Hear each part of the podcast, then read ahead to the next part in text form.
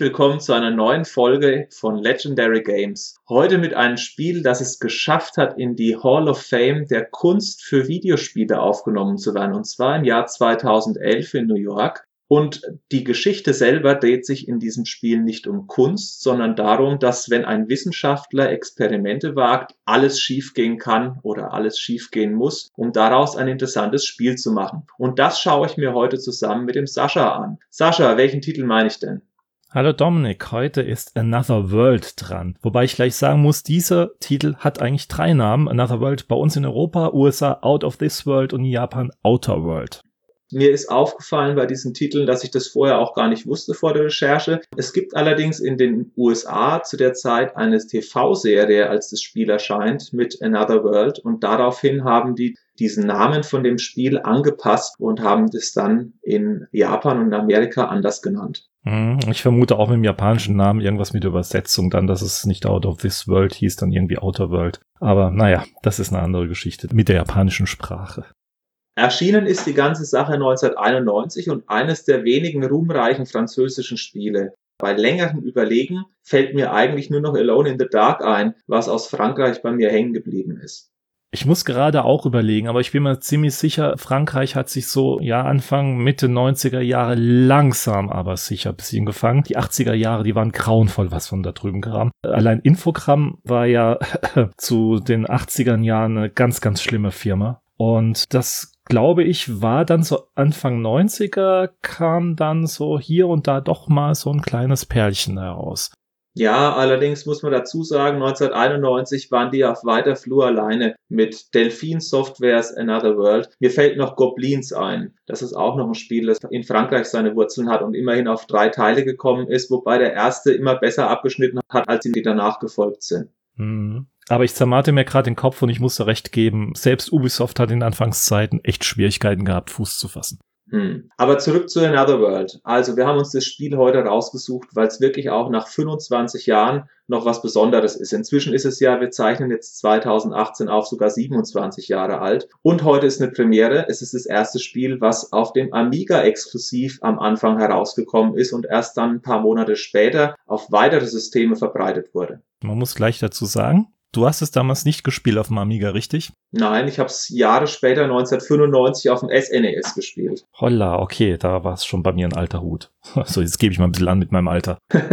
nee, das ist schon richtig. Es kam auf dem Amiga raus und es hat ja alle Leute erstmal weggeflasht. Ich habe das damals nicht so wirklich mitbekommen, weil ich zu der Zeit noch C64 und PC-Jünger war. Also der Amiga lief bei mir immer so parallel nebenher. Ich wusste, dass es da gute Spiele gibt, aber die meisten, die ich dann gespielt habe, die auf dem Amiga waren, kamen eben auch für den PC raus. Und Another World hatte von meinem Freundeskreis niemand. Und ich bin mit Another World seltsamerweise auch in einer anderen Welt in Berührung gekommen, und zwar auf dem Auslandsaustausch in Großbritannien. Da bin ich in eine Familie gekommen nach Southampton und die hatten drei Kinder einer war zwei Jahre älter als ich, der war 17. Dann hatten sie einen Sohn, der war 15 und eine Tochter, die war 12 und die haben ein Zimmer für mich freigeräumt und in diesem Zimmer stand der Super NES und drei Spiele. Ein Fußball, ich glaube das International Superstar Soccer, Tetris oder so eine Art Tetris Columns hat es geheißen und eben Another World. Die haben das Super Nintendo im Gastzimmer gelassen? Wow.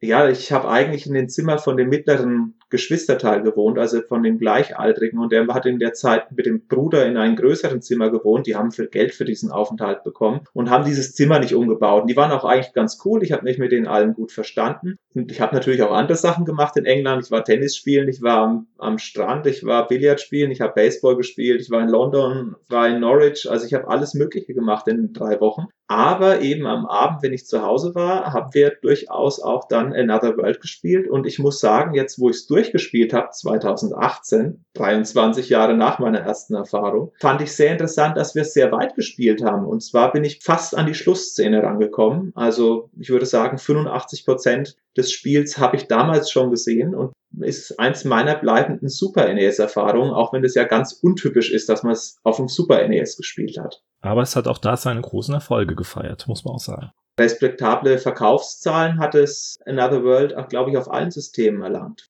Another World war doch ein großer Erfolg, weil Delphine Software dann mit Flashback ja ein Spiel rausgebracht hat, nur ein Jahr später, das genau auf diesen Stil dieses Verfahrens und aufgrund dieser Technik, die in Another World drin steckt, aufbaut. Mhm. Und das war auch sehr erfolgreich. Das hat nochmal einiges bei Delphin nochmal bewirkt. Mir hat Delphin Software vor der Recherche gar nicht so viel gesagt. Eigentlich war es bei mir zwei Jahrzehnte in Vergessenheit geraten. Und ich muss sagen, jetzt, wo ich es gespielt habe, die positiven Erinnerungen waren berechtigt. Also man merkt dem Spiel sein Alter an. Aber insgesamt gefällt mir das Spiel weiterhin sehr gut. Mhm. Also es ist wahnsinnig gut gealtert und kann man eigentlich jedem Spieler heute, auch jüngeren Spielern, absolut empfehlen. Aber fangen wir mal ganz von vorne an. Ich fange immer gerne mit der Geschichte an, um was es da überhaupt geht. Oh, da bin ich gespannt. okay.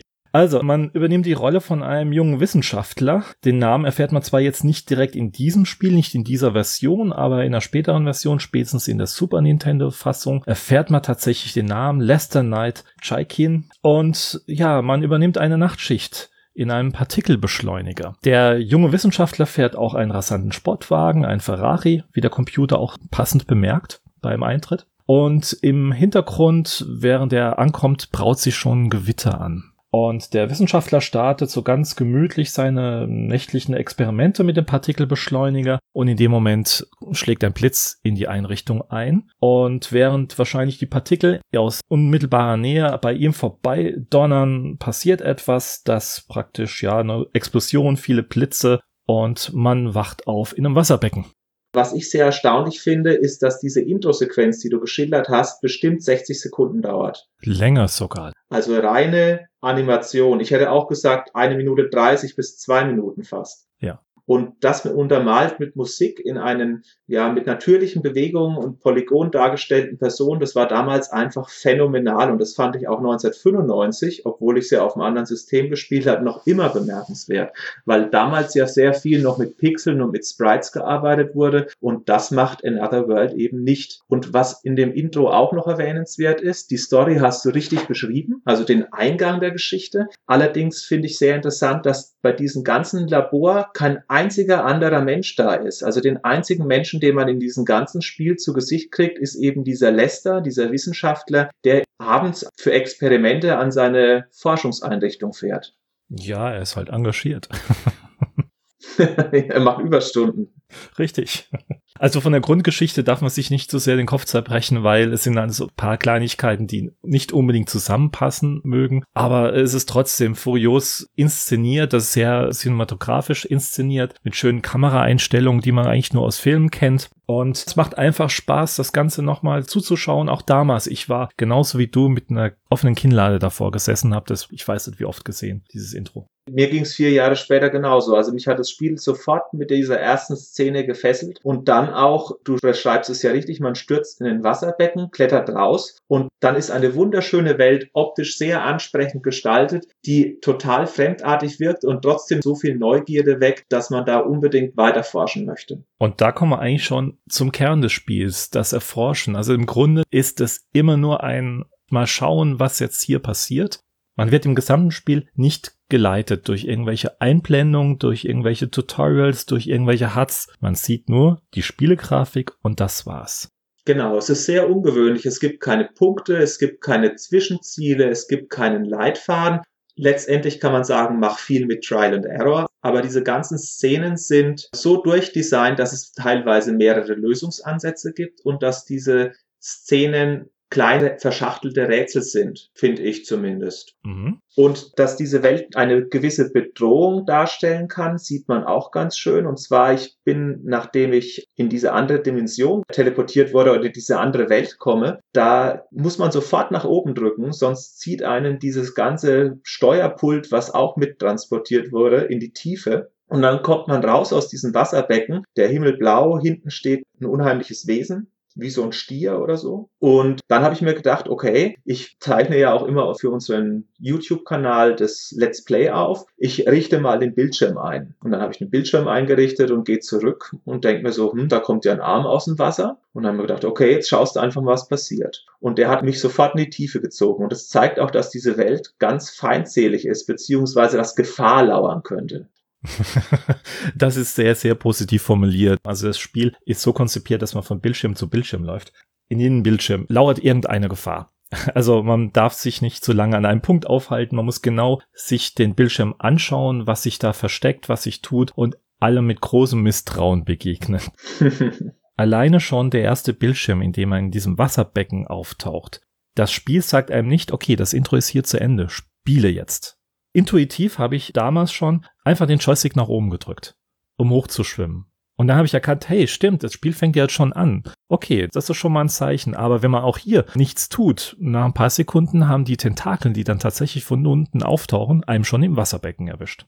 Richtig, also man kommt gar nicht nach oben. Das fand ich sehr interessant gemacht, dass dieser Übergang einmal nahtlos ist und du hast es vorher angesprochen, es gibt keine Anzeigen, es gibt keinen Gesundheitsbalken, ein Schuss und man ist tot. Eine Verletzung durch irgendeinen Wurm, der rumkriecht oder durch irgendeinen Tentakel und man ist weg. Das heißt, es ist auf alle Fälle so designt, dass man ohne Anzeige weiß, dass diese Welt gefährlich ist und dass man immer nur einen Versuch hat. Aber die Speicherpunkte sind relativ fair gesetzt. Und ich muss dazu sagen, auch nach so vielen Jahren hat mir dieses Puzzeln, weil ich habe mich auch nicht mehr an alles erinnert und ich habe bewusst nicht Walkthroughs bei Let's Play geguckt, bis auf bei einer Stelle, wo ich dann auch nicht mehr anders konnte. Also das hätte mich sehr viel Zeit gekostet. Muss ich auch sagen, dass darin ein großer Spaß lag, diese Sachen einfach rauszufinden, diese Fremdartigkeit auch zu erkunden und zu erforschen, wie dieses Spiel genau funktioniert. Das Spiel hat auch viele Save-Punkte. Das muss man auch sagen. Zumindest mal in den 15th und 20th Anniversary Fassungen. Da haben sie noch ein bisschen Hand angelegt. Im Urspiel in der Amiga-Fassung sind die Save Points etwas auseinander. Also da wärst du ein bisschen mehr frustriert gewesen. In der Anniversary Edition, die ich gespielt habe, waren 31 Sequenzen abrufbar. Intro und Outro mal abgezogen bedeutet, man hatte 29 Speicherpunkte. Und das ist sehr fair, wenn man sieht, dass Speedruns in 8 Minuten gemacht werden und normale Let's Player, die da auch kein Leben verlieren, so 20 bis 25 Minuten brauchen. Und da kann man sagen, kommt auf etwa 90 Sekunden Spielzeit ein Save-Punkt. Das ist schon echt fair. Habe ich richtig gehört? 8 Minuten? Ah, ich habe es heute gesehen, das hat mich umgeworfen. Jemand hat das Spiel in acht Minuten und zwei Sekunden durchgespielt. Wahnsinn. Okay, ich war auch immer so im Kopf 20 bis 30 Minuten braucht man für das Spiel, aber acht Minuten, mein lieber Mann. Er ist irre. Also ich habe es nicht gedacht, aber er ist tatsächlich fertig geworden. Das ist halt jemand, der das Spiel wahrscheinlich eine Million Mal gespielt hat und das alles entsprechend optimiert hat, um an Wachen vorbeizurennen und um entsprechend die Position zu haben. Aber ich muss auch gleich dazu sagen, was mich sehr gestört hat an dem Spiel, Gameplay-technisch. Und da muss ich sagen, ist auch ein Vorwurf vielleicht aus heutiger Sicht da, aber auch aus der Vergangenheit. Ich erinnere mich vor allem an diese Sprungpassagen. die haben mich ungefähr 50.000 Mal umgebracht.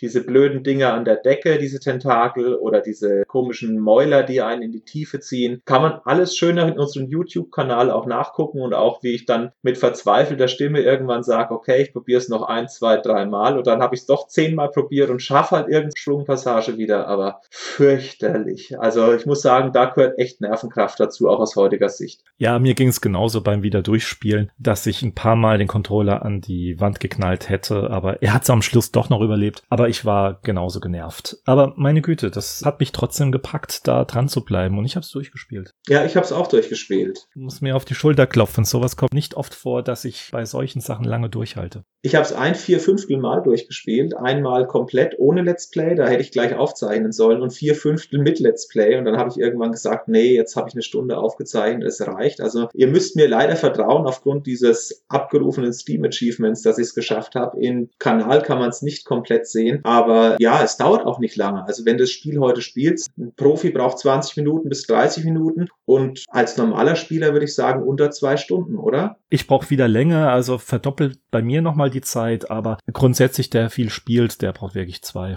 wenn überhaupt drei Stunden. Das war auch eine Kritik an der Amiga-Version damals. Die haben gesagt, okay, es ist ein Vollpreisspiel, dafür ist es aber ganz schön kurz geraten, mein Guter. Und dann kamen unter anderem Elemente dazu, bei denen am Ende des Spiels diese Beziehung zu diesem zweiten Gefangenen, und zu dem wirst du wahrscheinlich kommen, wenn du die Geschichte des Spiels weiter erzählst, da gibt's so ein paar Szenen, die für die Bindung zwischen diesen beiden eine Rolle spielen. Mhm. Und sogar ein Rätsel mit Sackgasse. Ja. Was ja ganz fies ist. Jawohl. Erzähl ich nachher nochmal.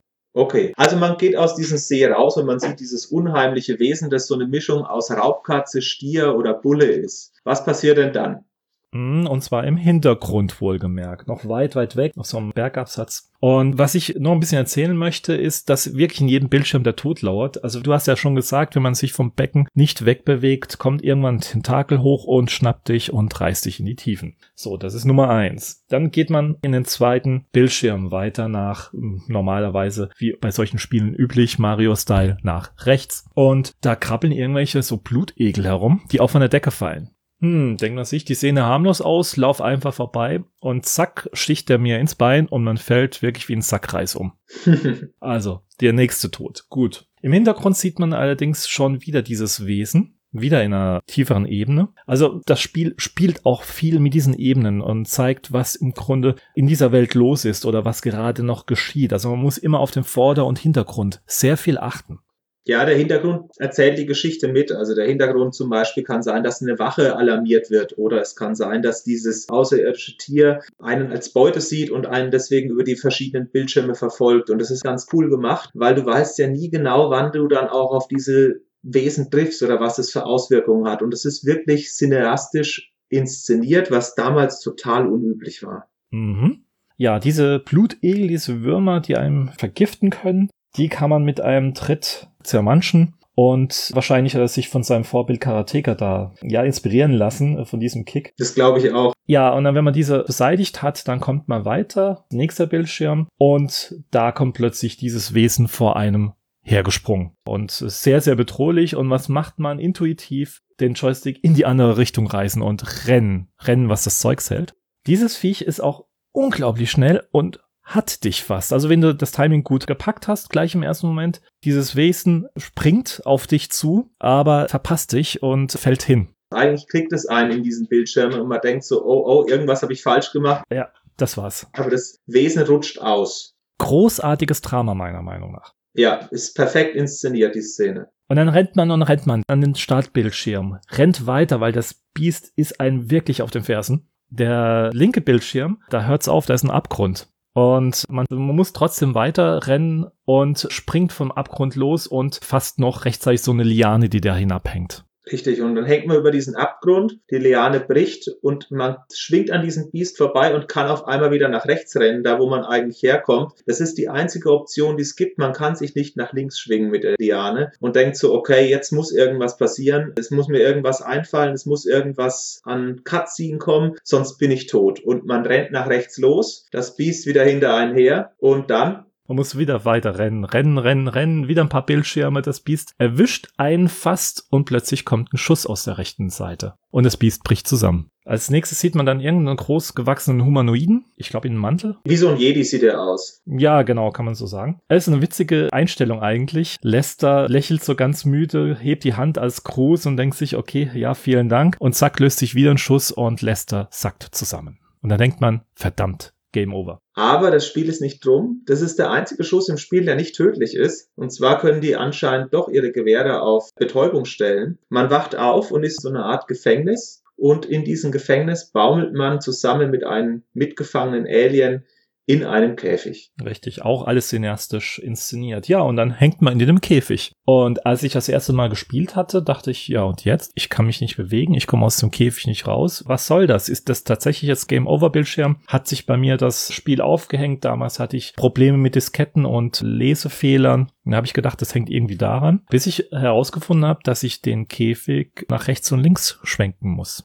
Das ist total witzig, dass du das erzählst, weil mir ging es genauso. Ich war ein Interface gewohnt, ich war irgendwelche Handlungsoptionen gewohnt. Es gab ja sowas nicht in dem Bildschirm. Und ich bin in diesem Käfig drin und denk so, okay, und jetzt? Wie geht's weiter? Nichts gemacht. Und dann ging es mir genauso wie dir. Ich habe auch intuitiv, so wie man am Anfang bei dem Wasser nach oben drückt, angefangen von links nach rechts zu gehen. Und die Wache unten reagiert auch ab einem bestimmten Moment auf einen. Und zwar, wenn dieser Käfig zu sehr schwankt. Hm, er regt sich auf, will für Ruhe sorgen, schießt sogar in die Luft. Ja, und man schaukelt weiter und weiter und irgendwann bricht die Kette, an dem der Käfig hängt und wir landen auf der Wache etwas unfein. Also die Wache ist Matsch.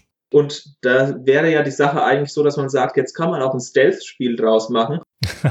Stimmt, ja. Wo die beiden einfach fliehen und von niemandem beobachtet werden. Aber man sieht im Hintergrund, dass eine andere Wache das mitbekommen hat und schlägt Alarm. Immer auf den Hintergrund bei diesem Spiel achten, dann sieht man eigentlich, was so in der Welt gerade los ist. Der wurde von diesem Krach alarmiert und als er sieht, dass wir aus dem Käfig krabbeln, rennt er auch weg und dann kann man eigentlich davon ausgehen, dass er andere Wachen alarmiert. Also nicht der Mitgefangene, sondern im Hintergrund ein Alien. Man läuft vorbei an Gefängniszellen, da sind mehrere Aliens eingesperrt und es kommen Wachen. Und ich glaube, man nimmt am Anfang die Waffe mit von dem ersten, der vom Käfig erschlagen wird, oder? Richtig, und der Mitgefangene legt auch seine Hand auf deine Schulter. Also ich interpretiere das so als Dankeschön und man rettet eine gewisse Zeit miteinander und haut ab. Die Geschichte von den beiden ist auch verwoben. Also das heißt, dem begegnet man immer wieder, auch wenn man zwischenzeitlich getrennt ist. Es ist so ein bisschen dieses, einer hält doch zu mir in dieser fremdartigen Welt oder es sind doch nicht alle böse, sind doch nicht alle gegen mich. Und das kommt schon raus durch diesen Charakter, der ja nicht irgendwie mit ihr spricht. In dem ganzen Spiel gibt's ja keine Sprache. Es gibt eine passende Sounduntermalung, aber es ist kein einziger Moment, in dem ein Sprachsample wirklich abläuft, abgesehen von dieser Fantasiesprache der Außerirdischen, die da mal so zwei oder drei Laute von sich geben. Genau. Die Flucht gelingt. Also man schießt sich durch mehrere Wachen durch. Ich finde auch die Schusspassagen sind so gelungen, dass ich sage, okay, die haben eine Mischung aus Rätsel und bisschen Actionanteil funktioniert alles wunderbar. Mit der Pistole kann man auf drei Arten interagieren. Man kann mit einem einfachen Knopfdruck einen normalen Schuss abfeuern. Wenn man den Knopf etwa eine Sekunde lang hält, baut man ein Schutzschild auf. Das heißt, dann können die anderen Leute nicht durch dieses Schutzschild feuern. Das baut sich allerdings mit der Zeit ab. Das ist so eine Art roter grisseliger Punkt von oben nach unten, vertikal gesehen. Und den muss man regelmäßig erneuern, dann prallen die Schüsse von Gegnern ab. Und man hat die Möglichkeit, indem man die Taste vielleicht so zwei bis zweieinhalb Sekunden lang drückt, zum großen Ball zu machen. Und mit dem zerstört man Schutzschilde beziehungsweise Soldaten, die nur noch hinter einem sehr schwachen Schutzschild sind, kann man damit umblasen. Mhm. Und da entwickelt sich eigentlich ein großes taktisches Element im gesamten Spiel. Also man muss immer mit den ganzen Schutzschirmen hantieren, man muss schnell sein, also Beamschuss, dieser große Ball losballern und dann gleich ein paar Schüsse hinterher, damit A, das Schutzschild des Gegners weggeballert wird und wenn man dann sofort weiter hinterher schießt, trifft man auch den feindlichen Alien und tötet ihn wahrscheinlich, bevor er sein Schutzschild wieder erneuern kann. Also da ist man wirklich nur am Button-Mashing in dem Moment. Generell muss man auch sagen, die ganze Steuerung auf die alten Joysticks ausgelegt. Damals Amiga. Ein Knopf. Ein Knopf, genau. Keine weitere Taste. Man muss nichts anderes machen. Je nachdem, wie man den Joystick auch gleichzeitig bewegt, ist es Schießen, Springen, schnell rennen. Also ist alles auf einen Knopf ausgelegt. Man kann sprinten, indem man die Steuerung-Taste hält oder nach links und nach rechts drückt. Das ist auch unter Umständen wichtig, sonst hat er eher einen gemütlichen Gang drauf, dieser Lester. Sehr gemütlich, ja. Ja, also dafür, dass man auf der Flucht ist, kommt mir das manchmal sehr entspannt vor. Aber gute Nerven helfen ja manchmal auch. Man kommt aus dieser Sequenz raus, man erledigt zwei, drei Wachen und dann fährt man mit einem Aufzug und man kann mit diesem Aufzug in so einen Schacht nach unten fahren, zwei Stockwerke, oder man fährt mit diesem Teil nach oben. Und ich bin zuerst nach oben gefahren und dann kann man einen Blick auf diese Welt werfen. Und da sieht man unter anderem so eine Fremdartigkeit, so eine Andersartigkeit, die auch die Stärken von Another World zeigen. Und zwar nicht nur bei der Charaktergestaltung, die ja top animiert ist für die damalige Zeit, aber es gibt kein richtiges Gesicht, es gibt keine richtigen Expressionen, wenn man zum Beispiel Lester sieht, wie er den Außerirdischen begrüßt oder so. Und auch die Außerirdischen sind sehr undetailliert gehalten, was der Rechenkraft der damaligen Zeit geschuldet ist. Und das finde ich ist eine der erstaunlichen Sachen, weil es ist ja ein 16-Bit-Titel, die haben unter anderem schon probiert, sobald dann die CDs aufgekommen sind, Realismus zu erzeugen. Und Another World schafft es, also die schaffen diesen Spagat, als wäre man in einer realistischen Welt. Und trotzdem spielt die Fantasie und dieses Gefühl, während man das spielt, eine sehr große Rolle und schafft dadurch auch so eine Art Kopfkino, obwohl man eigentlich mit recht realen Bildern oder mit real wirkenden Bildern konfrontiert ist. Wenn ich irgendwas anderes spiele aus dieser 16-Bit-Zeit oder irgendwas aus der frühen Polygon-Zeit, dann hatten die diesen Anspruch, es möglichst realistisch darzustellen. Und dadurch sehen diese Titel 20 Jahre später einfach fürchterlich aus, weil der Realismus ist aus heutiger Sicht einfach lachhaft und war damals schon nicht gut gegeben. Und Another World schafft es aufgrund dieses gewissen Interpretationsspielraums, der als Hintergrundgeschichte in deinen Kopf arbeitet, genau das zu vermeiden. Und das finde ich einfach wahnsinnig gut. Mm, du bekommst mit diesem Blick auf diese Stadt, die man nur ganz kurz erblickt, das geht nur zwei Sekunden lang. Du wirst in eine Richtung geschubst, wie sich Eric Shahid, der Entwickler, sich diese Welt so ungefähr vorgestellt hat. Aber das war's. Auch die ganze Grafik ist stellenweise ein bisschen abstrakt, aber es reicht vollkommen aus, das Kopfkino zu starten. Hm. Das, was wir bisher beschrieben haben, sind so etwa fünf der 30 Speicherszenen, die das Spiel hat. Oder vielleicht auch sechs. Also das war jetzt noch nicht viel. Man muss dann unter anderem noch durch Höhlen springen, was ich ganz fürchterlich fand, weil der Mann nur eine Distanz springen kann. Teilweise dann auch zulässig läuft. Also das vergibt relativ wenig Fehler beim Springen auch. Es gibt unter anderem so eine Sequenz, wo man auch nur mit Trial and Error weiterkommt, wo man weiß, wo dann die Luft ist beim Tauchen oder bei den Wachen, wenn man die zum Beispiel am Ende hat und die verwenden diese Teile, die sind sowieso Kugeln, die sie auf einen zuschießen und dann prallen die entweder von der Türe ab und an einer Stelle darf man jemanden nicht sofort erschießen, damit der so ein Loch macht und damit das Weiterkommen ermöglicht in der Welt. Genau, das meinte ich als Sackgasse vorhin übrigens. Wenn man den zu früh erschießt und der nicht genug Granaten wegkullert, dann kommt man an dieser Stelle nicht mehr weiter, um dieses Loch zu öffnen. Nur so nebenbei erwähnt. Ja, das ist mir passiert. ja, genau, mir auch. Naja. Ja, okay. Also grundsätzlich die ganze weitere Geschichte läuft in einer dramatischen Flucht ab, bei der man immer wieder den Buddy, von dem man getrennt ist und den man dann auch immer wieder mal in der Zwischensequenz sieht oder der einen auch mal aus misslichen Lage befreit. Zusammen versucht man diese Zitadelle oder diese Festung zu verlassen oder diese Arena. Man ist ja dann auch noch in so einem Panzer drin und muss unter anderem in so einer Art Kolosseum kämpfen. Also da sind auch sehr absurde Szenen drin und deswegen fand ich das ganz interessant, dass du gesagt hast, worum geht's in der Geschichte? Und ich finde, das ist ganz schwierig zu sagen. Aus meiner Sicht ist es nämlich eher so eine Gefühlssache und keine durchlaufende Handlung. Er erzeugt eigentlich Emotionen, dass man irgendwie einer Gefahr ausgesetzt ist, aber einen richtigen Handlungsbogen hat das Spiel einen. Ja, eigentlich schon. Du wurdest, wie gesagt, in diese andere Welt katapultiert und versuchst da irgendwie zurechtzukommen. Du wirst ja früh gefangen genommen, also ist die Flucht eigentlich das große Thema mit einem neu gewonnenen Freund. Klar, es ist keine große Geschichte, aber das ist das Grundkonzept und eine Geschichte an sich hat's ja damit. Also es erzeugt aufgrund der Gefühle eine Geschichte, aber auch das Ende finde ich ein bisschen seltsam. Man kommt aus diesem Gefängnis raus und man entkommt auf so ein Flugwesen, auf das einen der Buddy, also dieser Alien, total erschöpft weiterhilft nach dramatischen Endkampf. Aber so wirklich abgeschlossen ist die Handlung ja nicht. Die fliegen dann weg und dann. The End. ja, genau, es gibt nichts. Die reiten dann in den Sonnenuntergang und das war's. Für mich war Another World keine handlungsorientierte, keine storybasierte, narrative Erfahrung, sondern für mich war es wirklich eine Erfahrung, bei der ich sage, okay, da werden Emotionen angesprochen. Da geht's um Freundschaft zu diesen Alien, da geht's um Flucht, da geht's um Gefahr, aber es ist so eine durchgängige Handlung, wo ich jetzt sage, so, es ist ein Adventure und da ist irgendwas passiert und du musst den stoppen, sowas ist ja eigentlich nicht vorhanden. Ja, also unter diesem Gesichtspunkt muss ich dir recht geben. Wie gesagt, ich bin nach 23 Jahren ins Spiel zurückgekehrt. Ich finde es echt herausragend, ist vielleicht zu viel, aber weiterhin sehr spielenswert. Hm, ja, wie ich vorhin gesagt habe, ist es sehr, sehr gut gealtert. Man hat es ja in den letzten Jahren auch etwas aufpoliert, grafisch, aber nur minimal. Die Polygone haben eine höhere Auflösung, Kantenklettung wurde genutzt. Die Hintergründe wurden also nicht komplett neu gemacht, aber so dezent aufgewertet. Und die Musik und die Geräusche wurden aufgepäppelt auf den heutigen Stand gebracht. Also sprich die Samplingrate, die war ja zu der damaligen Zeit ja, wenn man sich das heute anhört, doch ziemlich niedrig und verrauscht. Das hat man doch ein bisschen aufgeräumt. Ich finde die Anniversary Edition auch ganz gut gelungen, muss ich dazu sagen. Das ist für mich eine ausgezeichnete Wiederveröffentlichung. So sollte es eigentlich immer wieder sein. Den alten Geist von damals aufzeigen und mit der Restaurierung nicht übertreiben. Richtig. Spiel gibt's ja unter anderem auch für Konsolen, es gibt's auf Good Old Games, es gibt's auf Steam. Also je nachdem, wo man sich das Spiel besorgen will, es kostet auch nicht viel. Aus meiner Sicht kann ich jetzt schon mal sagen, wobei wir das ja immer eigentlich erst am Ende machen, es ist definitiv noch eine Empfehlung, auch reinzugucken, weil einige Sachen, die wir spielen, sind ja schon ein bisschen angerostet. Aber da kann ich sagen, die Spielerfahrung ist noch immer gut. Trotzdem, wir sind ja noch nicht am Ende.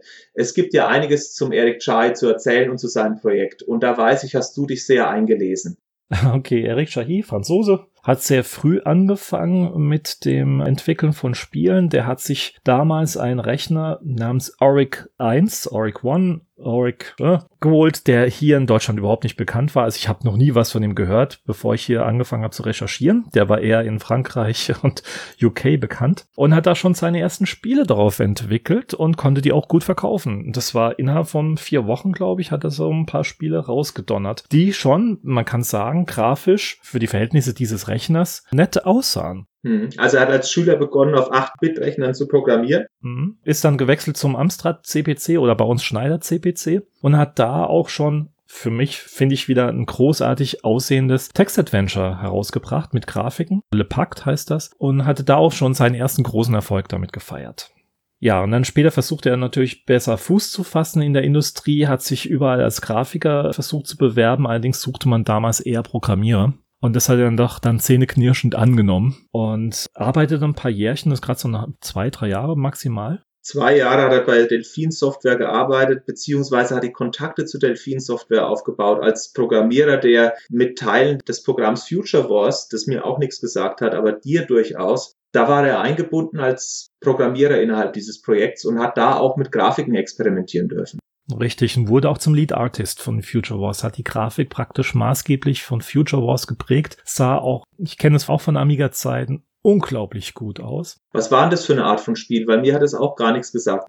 Ja, das geht um Zeitreisen. Das Bild kennt vielleicht jeder, der so etwas mit der Amiga-Zeit zu tun hat. Da sieht man einen verglasten Wolkenkratzer, der in so einem Sonnenunterganglicht getaucht wird. Auf den Fensterscheiben spiegelt sich so die Skyline der Stadt und man selbst steht als Fensterputzer draußen. So orange angehaucht. Fantastisches Bild für einen Amiga. Er hat ja auch ein Händchen gehabt für diese ganzen grafischen Entwürfe. Das gilt ja auch für die späteren Titel, die er entwickelt hat. Oh ja, Genau, und da sieht man auch schon sein Talent. Also meiner Meinung nach hat Future Wars nicht nur vom eigentlichen Spiel, vom Point-and-Click-Adventure viel gewonnen, sondern auch vom Grafikstil. Hm. Das hat auch so einen großen Erfolg gehabt für Delphin, indem sie ihm dann für sein kommendes Projekt komplett freie Hand ließen, was nicht so natürlich ist, weil letztendlich hat er sich dann in Another World herangewagt, ganz alleine und das zwei Jahre lang.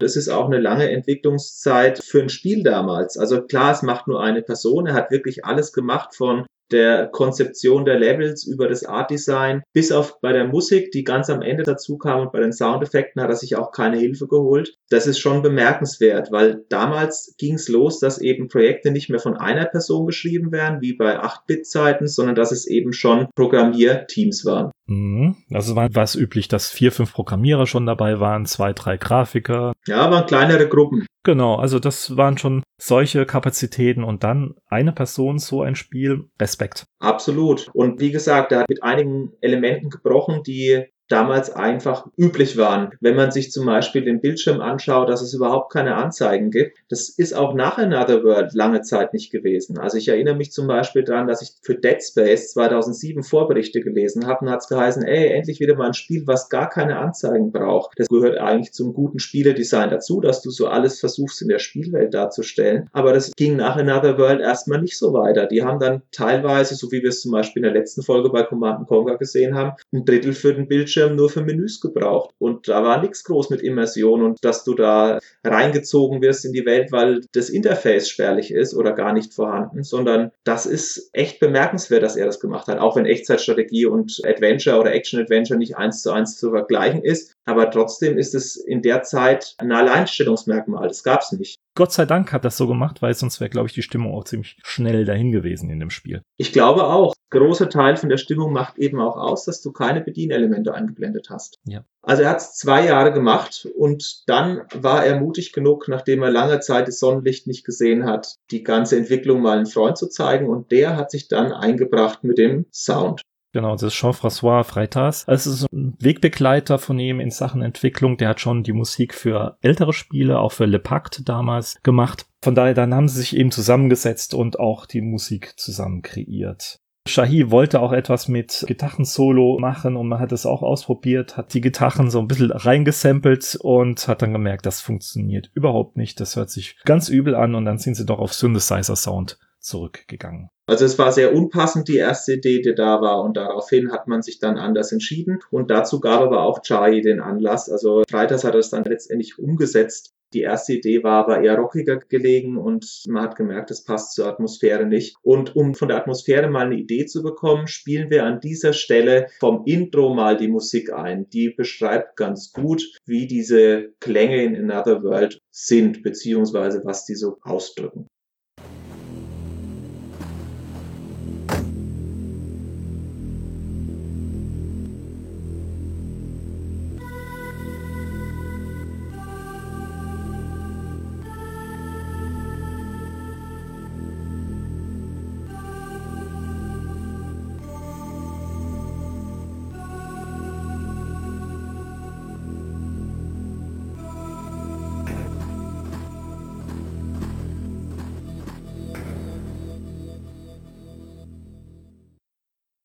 Man muss natürlich auch sagen, in der Urfassung sind auch nur zwei Musikstücke zu hören. Und zwar das Intro und das Outro. Während im gesamten Spiel ist ansonsten keine Musik zu hören. Ja, in den neu aufgelegten Versionen sind ja 13 Tracks und die sind unter anderem auch relativ groß, dauern zwei, drei Minuten teilweise. Also die musikalische Untermalung ist schon größer geworden, passen auch gut und fügen sich gut ins Spiel ein. Ich fand den Abschlusstrack ein bisschen seltsam. Der klingt nämlich so wie dieses I will follow him. okay, Whoopi Goldberg. ich krieg die Ohrwürmer sonst nicht mehr los heute. Das fand ich nämlich die, eigentlich den unpassenden Sound an dem ganzen Spiel. Also dieses Outro, wo dann dieser Danktext durchläuft, da fand ich die Musik nicht so gut gewählt. Aber ansonsten muss ich sagen, untermauert es diese ganze Atmosphäre großartig. Und auch dieses szenische Spiel hat ja teilweise dann auch in der neuen Version unterschiedliche Soundatmosphäre unterlegt und die ist überall passend und minimalistisch. Ja, also Soundeffekte sind klasse.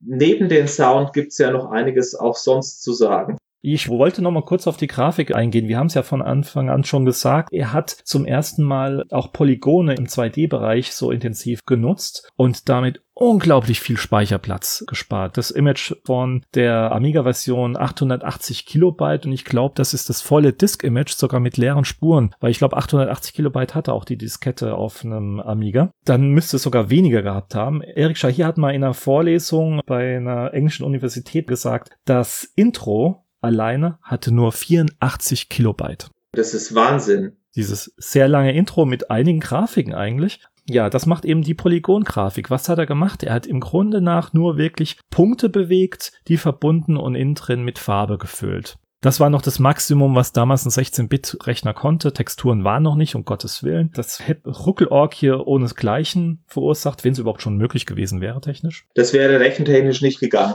Ja, und das lief unglaublich flüssig auch.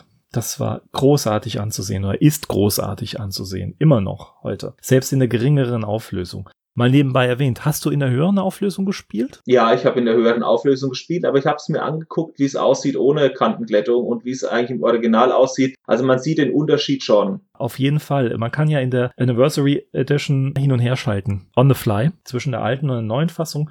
Witzigerweise, ich muss sagen, ich bin immer auf die alte Version zurückgegangen, weil die mir besser gefallen hat. A, weil die Polygone eigentlich kaum Unterschiede machten. Sie waren mehr Treppchen. Und ja, die Hintergründe waren zwar sehr schön aufpoliert, aber mir haben die alten Hintergründe doch etwas besser gefallen. Und das ist auch das Witzige. Die Hintergründe selbst sind bis auf eine Handvoll auch alles Polygone. Die sind nicht gemalt dieses ganze Programm, mit dem die Grafik erstellt wurde, hat er sich ja auch noch selbst zusammengeschrieben. Also der Kerl war da wirklich sehr tüchtig.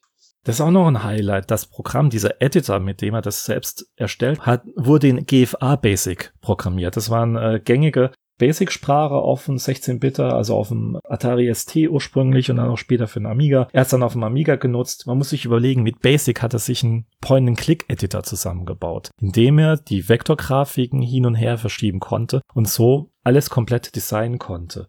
Die Grafik-Engine und die Spiele-Engine sind beide zwar mit Assembler programmiert, aber das war nur der kleinste Teil der gesamten Geschichte. Die konnte man dann wunderbar in dieses GFA Basic mit rein importieren und man konnte es dann bedienen. Der Vorteil war, sobald er eine kleine Änderung vorgenommen hatte, musste er es nicht wie ein Assembler üblich oder ein C, was damals auch schon gab, erst lange wieder kompilieren. Kompilieren, ich weiß nicht, ob das heute noch ein großes Thema ist, ob das nicht auch schon in Echtzeit geht aufgrund der hohen Rechenkapazitäten, aber damals hat Kompilieren bedeutet mindestens fünf bis zwanzig Sekunden, je nachdem, was du gemacht hast, Wartezeit. Und da hast du irgendwo eine Datei gehabt und da hast du gesagt, okay, starte mal jetzt diese Datei. Also das war aufwendig, nur um eine kleine Änderung nochmal anzuschauen. Und das hat er alles umgangen mit seinem Editor, indem er das Spiel sofort so starten konnte und gleich dieses Ergebnis sehen konnte. Also das One-Pass-Compiling ist heutzutage bei so großen Projekten, die objektorientiert programmiert werden, nicht mehr so üblich.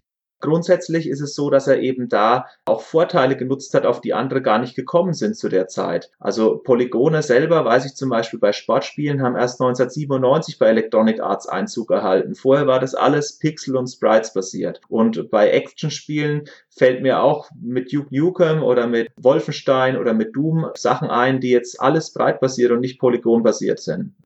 Richtig, waren alles Bitmap Pixel für Pixel gezeichnet und hat er ja auch immer noch genutzt. Also er hat alles auch ein paar Sachen mit Deluxe Paint noch erstellt, also eine Handvoll Hintergründe. Ja, aber wenig. Genau, sehr, sehr wenig. Und Ich bewundere ihn, muss ich sagen, auch im Nachhinein, weil ich ja weiß, was dahinter steckt. Ich habe mit GFA Basic auch ein bisschen experimentiert, hatte nicht so viel Geduld wie er, aber es ist Wahnsinn. Sonst hättest du Another World entwickelt. Ähm, na, ich glaube was anderes, aber er hat meine Bewunderung. Ich denke, man hört es auch ein bisschen raus. Ja, also definitiv, technisch ist er ja da einen Weg gegangen, mit dem keiner gerechnet hat. Und man muss auch dazu sagen, er hat sich ja von Dragon's Lair inspirieren lassen auf dem Amiga und hat gedacht, ah, ein spielbarer Trickfilm, wunderbar, öh, acht Disketten brauchen die, ist ja Hammer. Also es muss doch irgendwie kleiner gehen. Und das war dieser Anlass, in dieses Verfahren zu gehen, wo man einfach mit Polygonen arbeitet. Plus, er hat auch noch auf eine andere Technologie aufgebaut, die er dann in der Praxis nur für die Bewegung vom Charakter wirklich viel genutzt hat. Das war das Rotoskopieverfahren. Kannst du dazu kurz was sagen?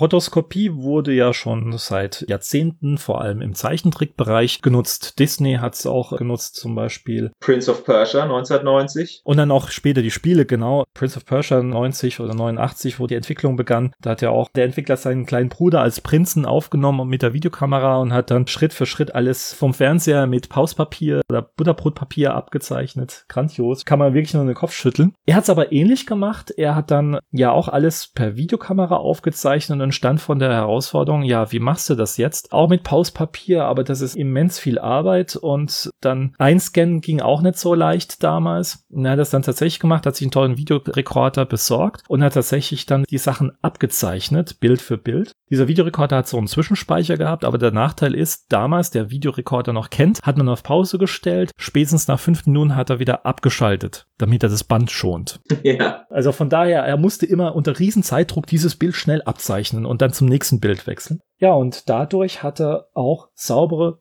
Bewegungen gehabt. Er hat Kameraeinstellungen austesten können. Die berühmteste Szene, in dem er eine Waffe einfach aufnimmt, also Lester. Und das hat er zigmal in verschiedenen Varianten eingeübt und geschaut. Er selbst war ja auch Lester als Vorlage. Vom Körperstatur her, richtig.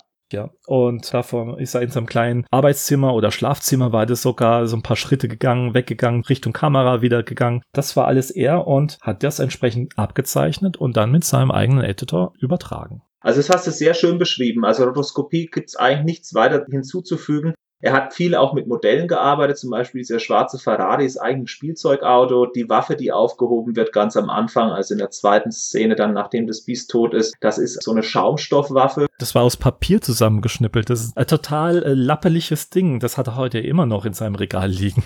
Aus Papier war das. Ah ja. Und dann aus der Dose hat er eben auch getrunken. Da wird unter anderem in dieser Anniversary Edition, wo es um die Reportage geht, wie das alles entstanden ist, auch nochmal das Originalvideo kurz als Clip eingespielt. Das fand ich auch sehr amüsant. Trotzdem ist es so, dass diese ganzen Szenen auch echt gut umgesetzt wurden von ihm. Und er hat ja auch neben dem Code, also wie er praktisch programmiert hat in Assembler, unter anderem auch veröffentlicht, was er alles an Designzeichnungen gemacht hat. Und die weichen teilweise zwar von dem ab, was man dann da sieht in der detaillierten Ausgestaltung. Aber was ich erstaunlich finde, er hat fast jede Szene, bis auf eine einzige Szene hat er kommentiert, die hat er weggelassen. Alle anderen Szenen hat er auch wirklich umgesetzt in dem Spiel. Also das ist wirklich ein komplettes Werk, bei dem er nichts weggelassen hat von seiner Vision. Man muss auch sagen, das Spiel ist chronologisch gewachsen. Genauso wie man spielt, so hat er es auch entwickelt. Er hat nicht das große Ding geplant und dann außenrum gebastelt, mal an der Szene gearbeitet, mal an der Szene gearbeitet, sondern Schritt für Schritt dieses Spiel aufgebaut. Er hat auch wunderschön gesagt, man kann im Grunde auch meine Stimmung an dem Spiel ablesen.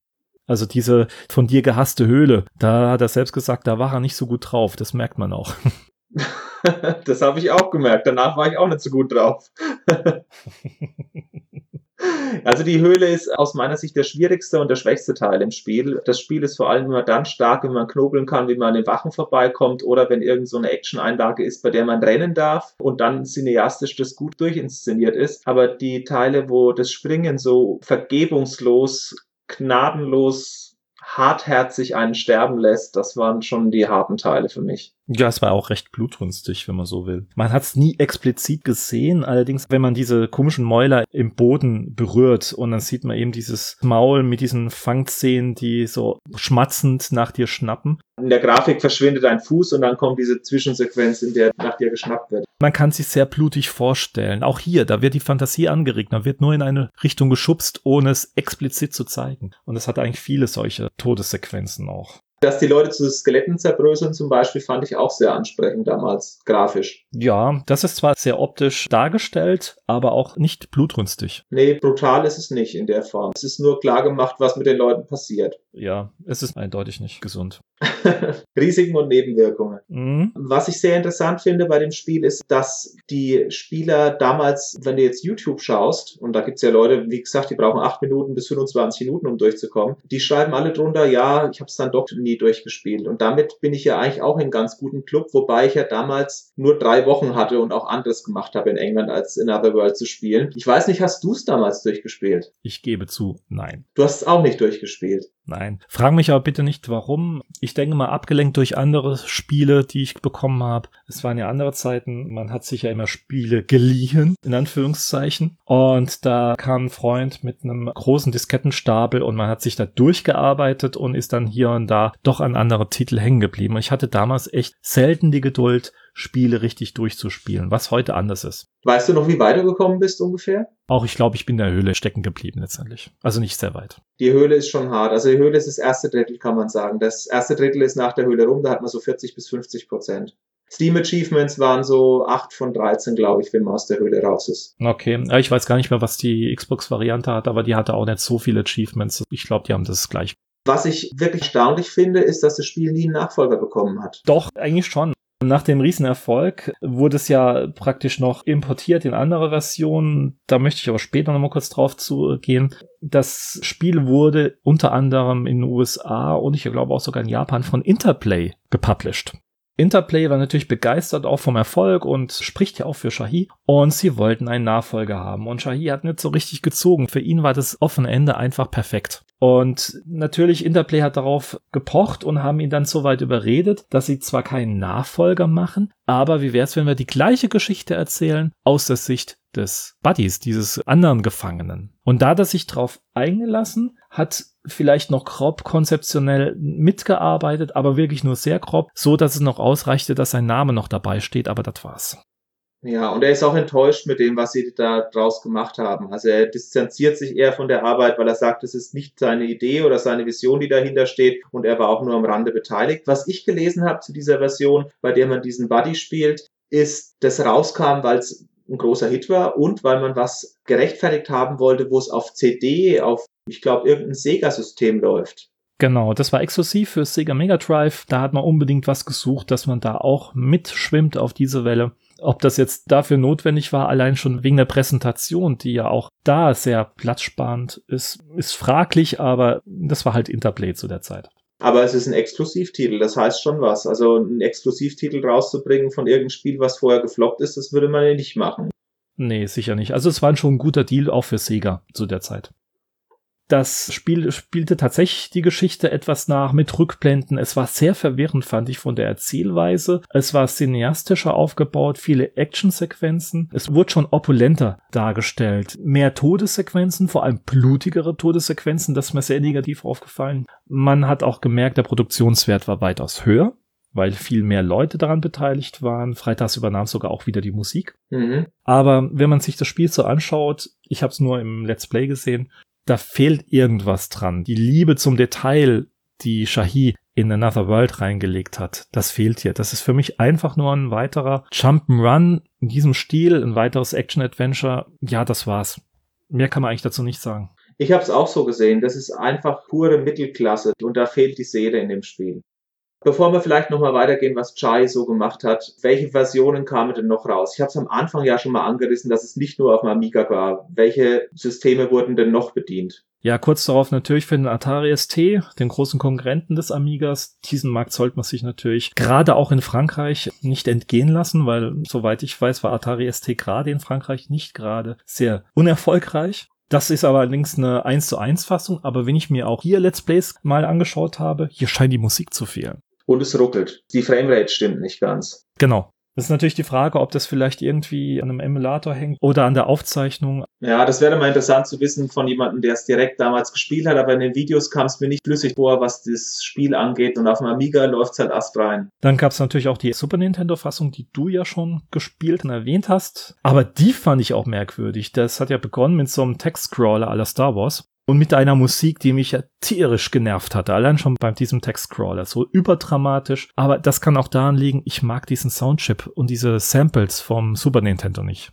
Also an die Musik erinnere ich mich nicht mehr, ich erinnere mich aber schon ans Intro und da ist diese langgeschnittene Sequenz vorher zwar da, aber auch ohne Musikuntermalung, soweit ich das noch im Kopf habe sind auch sehr lange Ladezeiten. Es wurde ständig unterbrochen mit so einem Ladebildschirm, so einer drehenden Uhr. Und generell sehr langsam, fand ich. Und Nintendo hat darauf bestanden, dass alles, was mit Gewalt oder mit Sex zu tun hat, gepixelt wird beziehungsweise verfremdet wird. Es gibt ja diese eine Szene ganz am Ende, wo er zum Beispiel in so einem Bad crasht und dann sieht man von dem Hintern eben so ein bisschen die Furche von den Leuten, die da sitzen. Es ist wie so eine Sauna angelegt. Und das musste alles auch verändert werden, sodass der Hintern eben nicht mehr als purer Hintern zu sehen ist. Und alles, was Blut war oder rot sein konnte, wenn zum Beispiel dich so ein Viech erwischt am Bein am Anfang von diesen Würmern, das musste auch alles rausgepixelt werden. Unglaublich. Vor allem für uns Europäer ist diese Badeausszene halt nicht nachvollziehbar, weil er hat wunderbar gesagt, ihn regt es auf, dass Nacktheit mit Pornografie gleichgesetzt wird von den Amerikanern. Naja, gut. Wie gesagt, bei uns Europäern rennt er da offene Türen ein.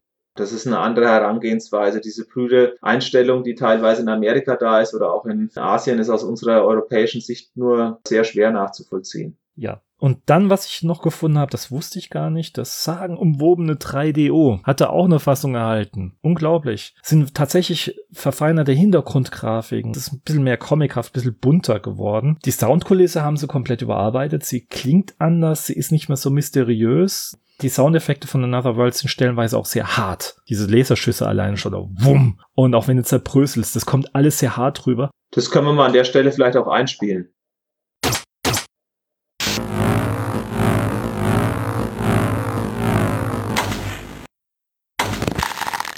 Stimmt, das kommt sehr hart rüber. Ja, und die 3D-Hochfassung, da ist alles so schwammig. Auch hier, das geht in der sehr geringen Samplerate unter. Also ich kann es nicht beschreiben, das muss man sich selbst anschauen. Es ist eine ganz merkwürdige Soundfeeling und es ist ständig Musik am Dudeln. Das macht die ganze Stimmung kaputt, meiner Meinung nach. Ja, aber auch lauter als in der Anniversary Edition. In der Anniversary Edition ist es ja schön dezent im Hintergrund gehalten. Bei der 3D-Fassung ist die Musik penetrant ist zu viel, aber hörbar. Ja, und auch die Qualität fand ich auch nicht so doll von diesem Soundtrack, der da gespielt wurde. Also ich habe es nur im Let's Play gesehen, aber ich finde, von den Originalversionen ist die Amiga-Version die am besten gelungenste. Mhm. Später kam natürlich für den PC die 15 Jahre und 20 Jahre Jubiläumsausgaben heraus, die wir ja schon erwähnt haben, mit diversen Extras, Making-ofs und Konzeptzeichnungen und so weiter. Das waren wirklich sehr, sehr schöne Wiederveröffentlichungen. Und diese 20th Anniversary Edition sind auch für die heutigen Konsolen rausgekommen. Ich habe sie nämlich auch auf der Xbox One gespielt. Extra für diesen Cast.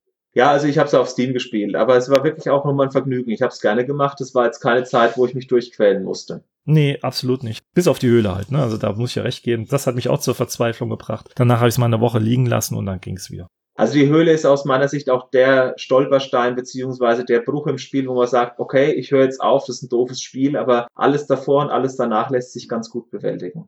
Wobei ich beim Let's Play auch an einer Situation mit Wachen gescheitert bin, aber ich hatte halt ungefähr 1000 Tote in der Höhle nach mir und hab's dann relativ fehlerfrei weitergespielt und bin an einer Stelle halt wieder tausendmal gestorben. Da haben wir gedacht, nee, nee, jetzt nimmer.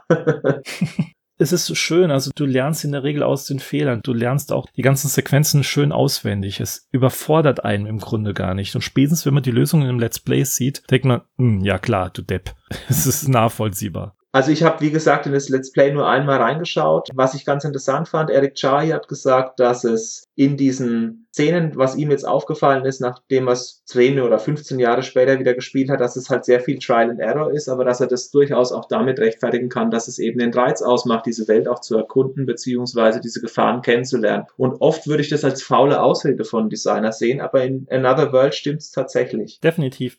Absolut. Eine Version hast du noch vergessen, und zwar gibt es vom Game Boy Advance noch eine Version. Das habe ich in der Retro Gamer gelesen. Ich weiß nicht, ob du die Geschichte kennst. Oh, doch, eine sehr interessante Geschichte. Willst du erzählen? Ich krieg sie nur so halb zusammen, aber es ist so, dass jemand angefangen hat, Re-Engineering durchzuführen vom Quellcode von Another World und er wollte das für ein Game Boy Advance rausbringen und war auch schon relativ weit und Charlie hat das mitbekommen und hat gesagt, ey, hier hast du den richtigen Code. Außerdem, du darfst nicht irgendwas machen, wo du die Rechte nicht hast. Und der hat gesagt, oh, ich dachte, das ist Abandonware, das kann man doch einfach so machen. Und er hat gesagt, nee, nee, nee, nee, da sind noch Lizenzen vorhanden, die sind auch noch gültig. Ich kümmere mich drum, dass das irgendwie mit Publisher findet, du darfst es ruhig für ein Game Boy Advance rausbringen. Wenn du da Herzblut reinsteckst, okay. Und hat sich auch dann dafür eingesetzt, dass diese Version erscheinen kann. Aber sie haben keinen Publisher gefunden 2004. Und daraufhin ist dieses Spiel dann frei für ein Game Boy Advance so rausgekommen. Wobei ich nicht weiß, ob der einen Online-Store hat. Wahrscheinlich nicht. Also es ist nur mit einem extra leeren Modul, was du bespielst, wahrscheinlich möglich oder einen Emulator zu spielen. Aber es kam auch 2004 und das ist immerhin 13 Jahre nach der Veröffentlichung und vor den Anniversary Editions für den GBA raus. Richtig, ist ein großartiges Verhalten von Shahi, finde ich. Finde ich auch. Einfach mal darauf hinweisen und sagen, komm, wir gucken mal, weil gefällt mir, was du gemacht hast. Und er hat dann auch 2006 die Rechte komplett zurückgeholt. Also Another World gehört auch komplett ihm und nicht ein Nachfolger von Delphin Software. Das war auch ein kluger Schachzug. Ich glaube, das Geld für die Rechte hat er wieder drin. Was man noch sagen muss, es kamen noch kleine Abschnitte übrigens hinzu, je nach Version. Die Super Nintendo-Fassung hatte ja irgend so eine Sequenz, in der man sich durch einen Schacht durchrollen musste. Das war so die erste Erweiterung, da weil Nintendo drauf bestanden hat, das Spiel etwas schwerer zu machen, obwohl das eigentlich eine leichte Sequenzen war. Auf Nintendo nicht, weil der verzögert reagiert hat und es gab mehr Düsen, die Dampf ausgespuckt haben als in der Steam-Version. Dadurch bist du relativ häufig da drin gestorben. Einmal wegen der Steuerung und dann eben auch, weil in diesem Labyrinth, entweder es war ein tieferes Labyrinth, das weiß ich nicht mehr genau, aber es gab definitiv mehr solche Ausgänge von heißer Luft oder heißem Wasser, was sich da verbrennt. Und dadurch war die Sequenz schon nervig. Ja, auf der äh, Anniversary Edition war das sehr schnell abgehandelt, dieses Thema einmal durchrollen. Wobei ich auch im Let's Play zehnmal sterbe. das ist halt so, wenn du in die falsche Richtung rollst, da hast du ja auch schon verloren. Dann ist zumindest mal in der Anniversary Edition ist ein riesengroßer Abschnitt neu hinzugekommen und zwar die Stadt wurde erweitert. Da sind auch zwei größere Rätsel dabei. Unter anderem ist jetzt auch eine schöne Sequenz, in dem du von deinem Buddy wieder kurz getrennt wirst. Er wird gefangen genommen und du musst dich von hinten anschleichen, eine der drei Wachen erschießen und dann gibt es einen großer Kampf und musst auch schnell reagieren, die anderen beiden Wachen erledigen. Auch hier von der Inszenierung großartig. Aber du hast immer nur Sekundenbruchteile Zeit, um zu reagieren. Also ist schon, ja, es ist nicht schwer, aber die ersten drei Male stirbst du auch. Ja, und die Einknopfsteuerung macht bei einer oder zwei Sekunden Reaktionszeit schon einen Unterschied, wie die Pistole dann auch reagiert. Genau. Und dann nochmal ein Rätsel, das haben wir vorhin schon gesagt. Die Gegner, die rollen Granaten, die durch die Schutzschilde zwar rollen, aber nicht durch Türen. Da brauchst du auch ein kurzes Timing und du brauchst mindestens drei Granaten, die dann ein Stockwerk tiefer ein Loch in den Boden sprengen, damit du da später weiterkommst.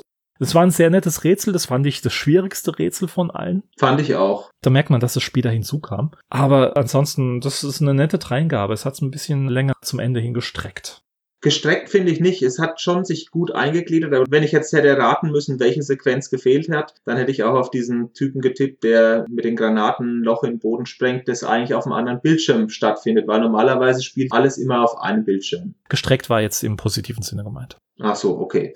Weißt du, was Eric Chahi nach Another World gemacht hat? Mir sind persönlich nur zwei Spiele noch in Erinnerung, die ich jetzt auch bei der Recherche nochmal gefunden habe und mir in Erinnerung gebracht wurde, war Heart of Darkness. Ist 98 rausgekommen für die PlayStation. Das war ein großer PlayStation 1 Titel groß angekündigt und auch wenn man YouTube-Videos schaut von den Leuten, die drunter schreiben, sehr positiv bewertet oder in der Rückschau betrachtet. Also da sind eine Menge positive Kommentare unter diesen Let's Plays. Ich habe es damals nicht gespielt, ich hatte keine PS1 und ich muss auch dazu sagen, ich habe damals dieses Spiel auch überhaupt nicht mitbekommen, obwohl ich zu der Zeit auch intensiv Computerspiele verfolgt habe. Doch, mir war das Cover geläufig und hab's auch schon mal irgendwo mal gesehen. Ein Freund hatte von mir eine Playstation. Ich hatte zwar auch kurz eine, allerdings außer Wing Commander und Alien habe ich da nichts gespielt. Das Spielprinzip ist auch typisch Shahi, also eher so Another World angehaucht. Vor allem die Inszenierung am Anfang, das Intro, das ist ja großartig. Ich weiß nicht, ob du dir das mal angeguckt hast. Ich habe es mir angeguckt. Also ich muss sagen, man sieht, dass es der gleiche Designer ist. Es ist natürlich ein anderes Setting, aber diese ganze Artstyle und auch dieses ganze, wie Atmosphäre erzeugt wird, das hat schon was von Another World. Auch die Zwischensequenzen dann wieder in dem Spiel selbst. Ja, die 3D-Grafik ist zwar stark veraltet von den Zwischensequenzen, die was ist sehr minimalistisch, also kein Toy Story oder Cars. Inzwischen sieht es sehr billig aus, aber die Kamerawinkel, die Erzählung, die Inszenierung und vor allem die Sprecher, die holen unglaublich viel daraus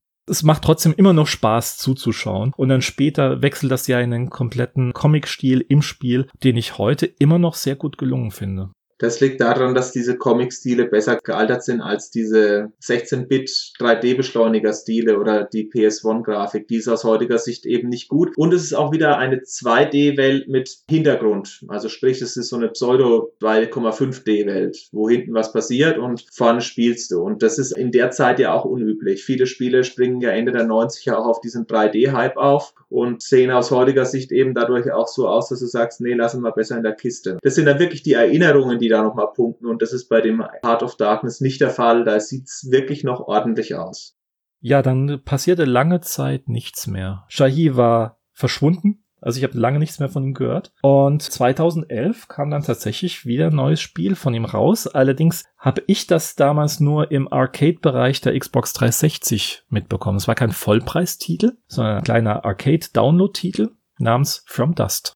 Und das habe ich gespielt. From Dust war damals im Uplay Store beziehungsweise vom Uplay Launcher erstmal exklusiv. Das heißt, es ist von Uplay gepublished worden und ist damals leider relativ stark untergegangen. Das ist ein Populus-artiges Spiel, allerdings ohne feindliches Volk. Es geht immer darum, so eine Art Levelausgang zu erzeugen für ein primitives Volk und du kannst eben mit göttlichen Fähigkeiten Lava aufhalten, Seen entstehen lassen, Wasser umlenken. Man muss eben immer dieses dieses Volk retten finde ich sehr gelungen. Eine Level hat ungefähr zwischen 10 Minuten und 45 Minuten gedauert. Es gab 15 Levels. Ich habe es sehr gerne gespielt. Mir hat ein bisschen nach 10, 12 Levels dieses Populous-Element, dass man vielleicht auch mal einen Gegner hat. Das hat mir ein bisschen gefehlt, aber es waren schöne Physikrätsel und es ist völlig zu Unrecht untergegangen, sowohl in der Spielepresse damals irgendwie mit Mitte 70 Prozent bedacht oder eben auch komplett ignoriert, was aber wahrscheinlich daran liegt, dass es die Käufer ignoriert haben. Dass Uplay zu der Zeit mit Always-On-Funktionen und mit dem PR-Desaster, was Assassin's Creed 1 und 2 begleitet hat, dass eben die Spielstände nur noch in der Cloud liegen, was sehr viel nicht geschmeckt hat und bei Silent Hunter, dass da sehr viele Bugs waren und dass man dann teilweise die Server nicht erreichen konnte und sowas. Und in diese Zeit ist From Dust gefallen und dadurch hat es nicht so viele Käufer gefunden. War aber auch kein Vollpreisspiel, ich glaube 20 oder 25 Euro hat es damals gekostet. Ich glaube eher 20 so in dem Bereich, weil die Arcade-Spiele waren nicht teurer als 20 Euro. Dann waren es 20. Also es war kein Vollpreistitel, ich fand es trotzdem sehr nett, kann man sich auch heute noch anschauen. Ich habe jetzt nicht reingeguckt sieben Jahre später, aber meine damalige Erfahrung von der Grafik her war, dass es gut war.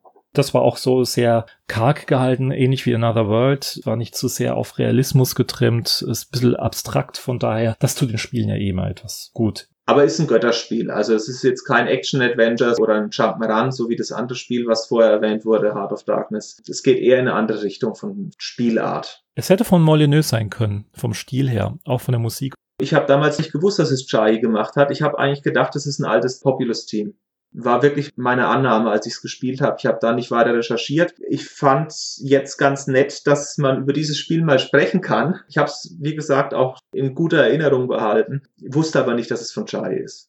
Also soweit zu seiner Karriere. Weißt du, wie es mit Delfin ausgegangen ist? Ich muss gestehen, habe ich nicht weiter recherchiert. Ich weiß ja, dass Delfin ursprünglich eigentlich ein Musikpublisher ist oder war. Ich weiß nicht, ob die noch existieren. Delfin Software, da habe ich schon seit 90ern nichts mehr gehört.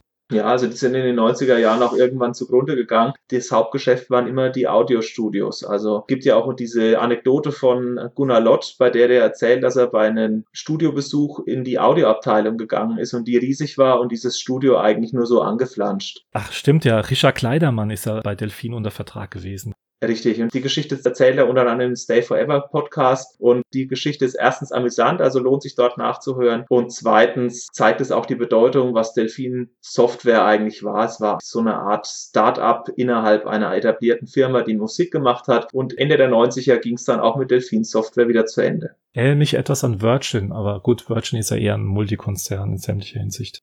Virgin ist ja ein Riese und die haben ja auch lange auf Software gesetzt. Die haben die Software-Sparte eher deswegen abgegeben, weil in anderen Bereichen zu viel Geld verbrannt wurde. Ja. Da war es eher unfreiwillig. Bei denen hat man irgendwann gesagt, gut, das ist halt nicht kein Geschäftsfeld, das kommt wieder weg.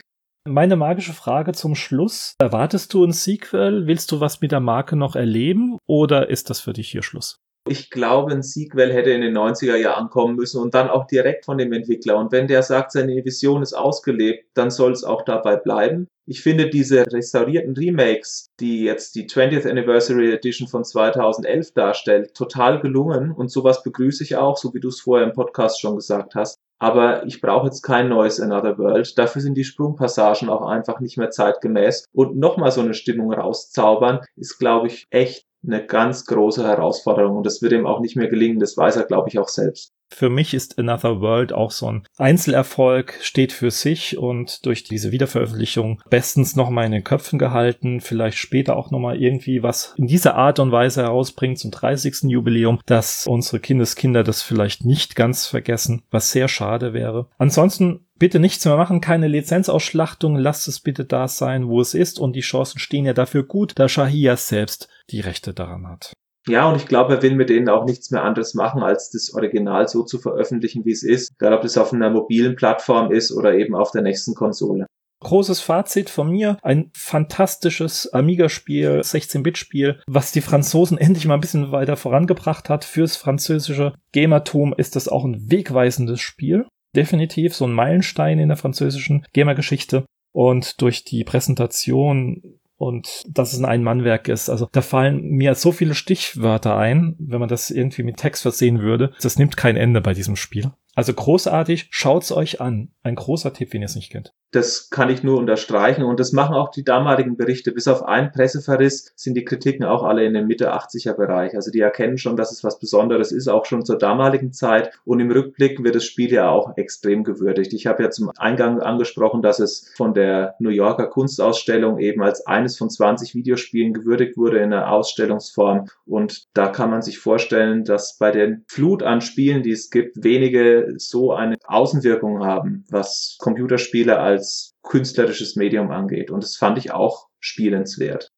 Es bleibt noch der Verweis auf unsere anderen Kanäle. Wir sind natürlich auch bei YouTube weiterhin am Start. Wir sind bei iTunes vertreten. Schaut, dass ihr dort den Podcast euch zieht oder auf Mixcloud hört. Und wir freuen uns natürlich auch auf Feedback, egal ob das über die Webseite kommt oder ob das mal unter einem Kommentar von einem Video ist. Ihr könnt uns vielleicht auch mal alle Schaltjahre bei Twitch erleben indem wir da ein Spiel vorführen. Es wird nicht Another World sein, aber seid euch sicher, unser Podcast wird nächstes Mal wieder ein spannendes Thema haben. Ich bin gespannt, welches. Jetzt bist du wieder dran. Das war mein Wunsch hier.